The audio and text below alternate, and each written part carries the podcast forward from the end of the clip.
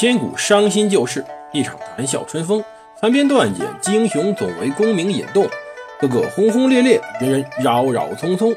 荣华富贵转头空，恰似南柯一梦。欢迎大家收听蒙头读书。大家好，我是胡蒙，这里是《罗传》。今天我们接着讲澶渊之盟的故事。上一期我们讲到澶渊之盟究竟是怎么来的？很简单，双方都打不下去了。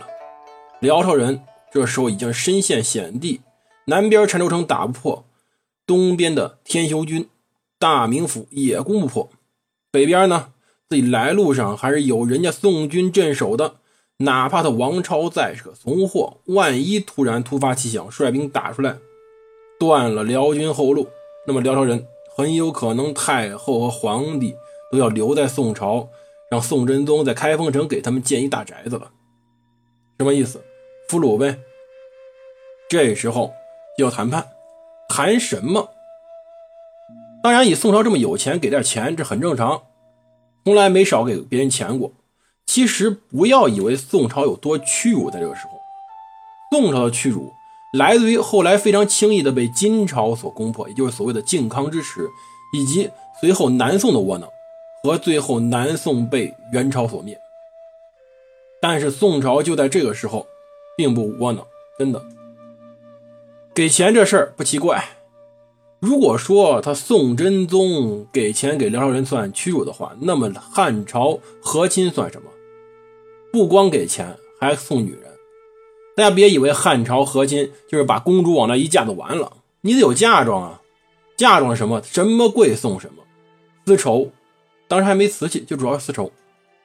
丝绸在中国在宋代以前，或者说丝绸在棉布大行其道以前，都是全世界硬通货。因为你不管是穿麻也好，穿毛皮也好，夏天穿这些太难受，丝绸太舒服了。并且中国手工业发达，丝绸质量非常之好，一般给的是素绢，就没染色的丝绸，他们拿回去自己染。中国的丝绸啊，通常还真不是从中国贸易出去，贸易出去的占很少一部分，没人做这生意，基本上都是中国出于上贡、赏赐、和议、结亲等等原因，把这些丝绸给了周边少数民族。周边少数民族在进行贸易，都这样过去的。这回肯定要给钱，跑不了。但是辽朝人可不只要钱，辽朝人前前后后真正想要的地儿叫做关南之地。关南之地什么地方呢？这要追溯到很早以前了。我们之前在前传里提过，后周世宗柴荣，柴荣时武力极盛，他们曾经攻打过辽朝。其实这次柴荣病逝时候，他并不是一无所得的。他拿下了燕云十六州中的两个州，也就是其中的瀛州和莫州。而瀛州和莫州位于当时瓦桥关、易筋关和鱼口关三关之南，所以我们称它为关南之地。这地方，你说算谁的？汉家人或者宋朝说这是我地儿，没错呀。我们继承当时后周领土，这地儿就是后周领土，整个燕云十六州都是我们的。那是被一个胡人卖给你的，我们不认。但是对于人辽朝人来说呢，辽朝人从人家石敬瑭里手里拿的可是燕云十六州啊。我们不能说我们是现在是内地人，是中原人，就把屁股坐在这里，忽视当时人家北方游牧民族利益。人家接收的可是十六州，结果莫名其妙被你南边皇帝夺了两个去，我难道不想要过来吗？而且瓦桥关、易筋关、鱼口关虽然不像平型关和雁门关那样是个险关，但是好歹是个防御重地啊。如果能要过来，那么对于随后辽朝进攻是非常有利的。但同时，对于宋朝防守那是雪上加霜，本身就不好防，还少三个地儿，这是最关键的地方。当时。辽宋之间已经开始答话了，但是真正的谈判要到宋真宗到澶州之后。这个谈判非常重要，怎么谈呢？派谁去呢？之前宋真宗已经选好人了，叫曹利用。曹利用这个时候是敷延路走马承受攻势，这是什么官呢？敷衍路是当时的一个路，也就是我们所说转运使的范畴之内，位于哪儿呢？位于今天陕西的地方，大概在今天陕西省宜君、黄龙、宜川县等以北这一片而走马承受公式呢，很长，后来我们简称它为走马承受。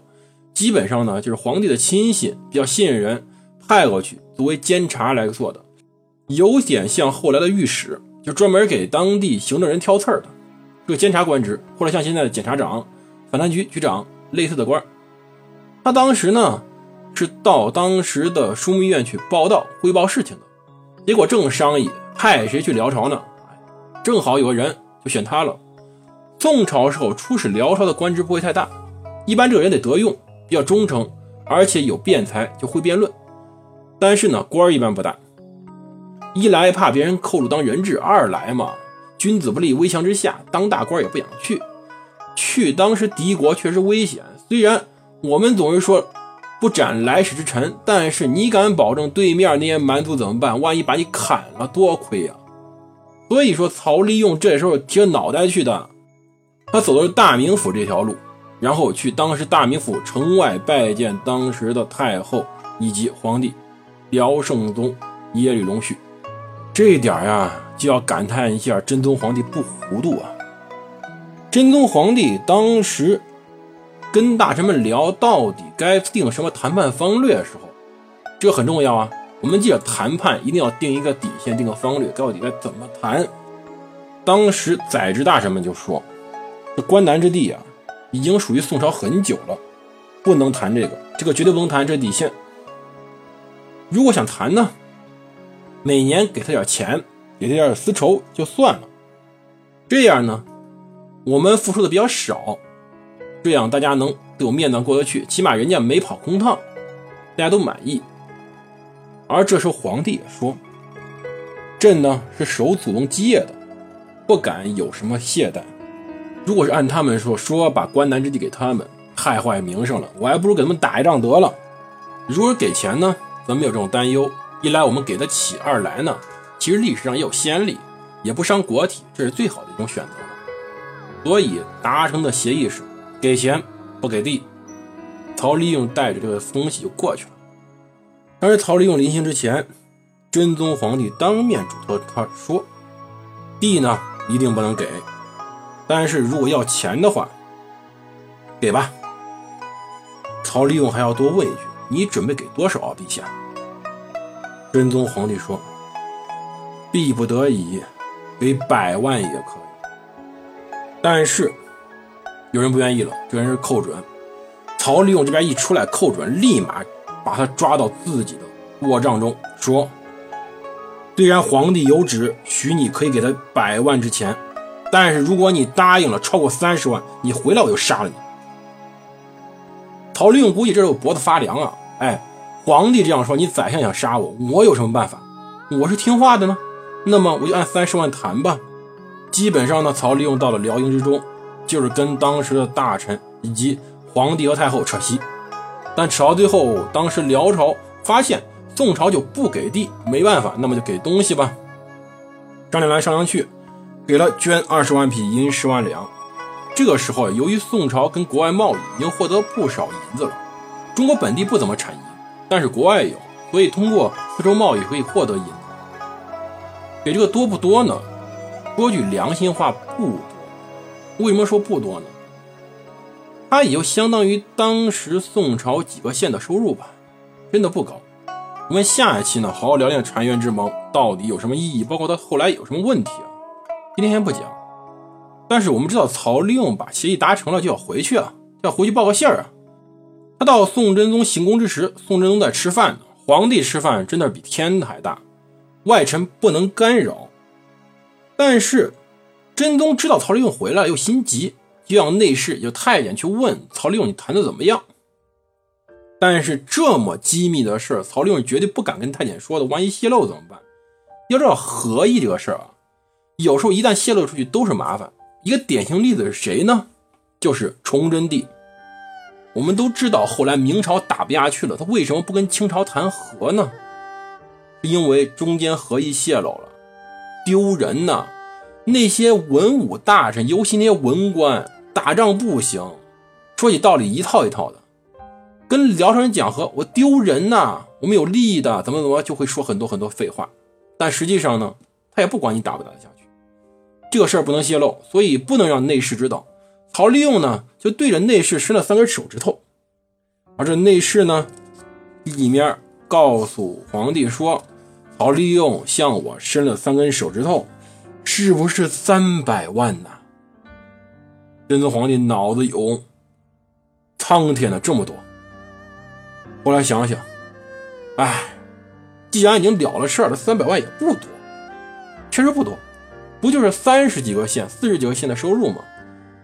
我们大宋王朝收入多得很，不差三百万，是有点多，但是也没有那么要命。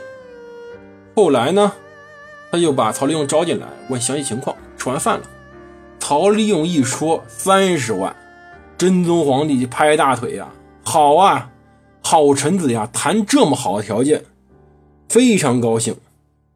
好，这个谈判算完了，随后便是初七日，令西京左传库使李继昌甲乙左卫大将军，持敕书与请帖到辽朝，算是交换国书，正式定下澶渊之盟。具体这澶渊之盟到底什么盟约，以及它后来有什么影响，明天再讲，很重要，真的。为什么讲了六期这个呢？这个盟约真的是彻底打下了宋朝的一个基业。明天见，希望各位订阅这个节目，谢谢。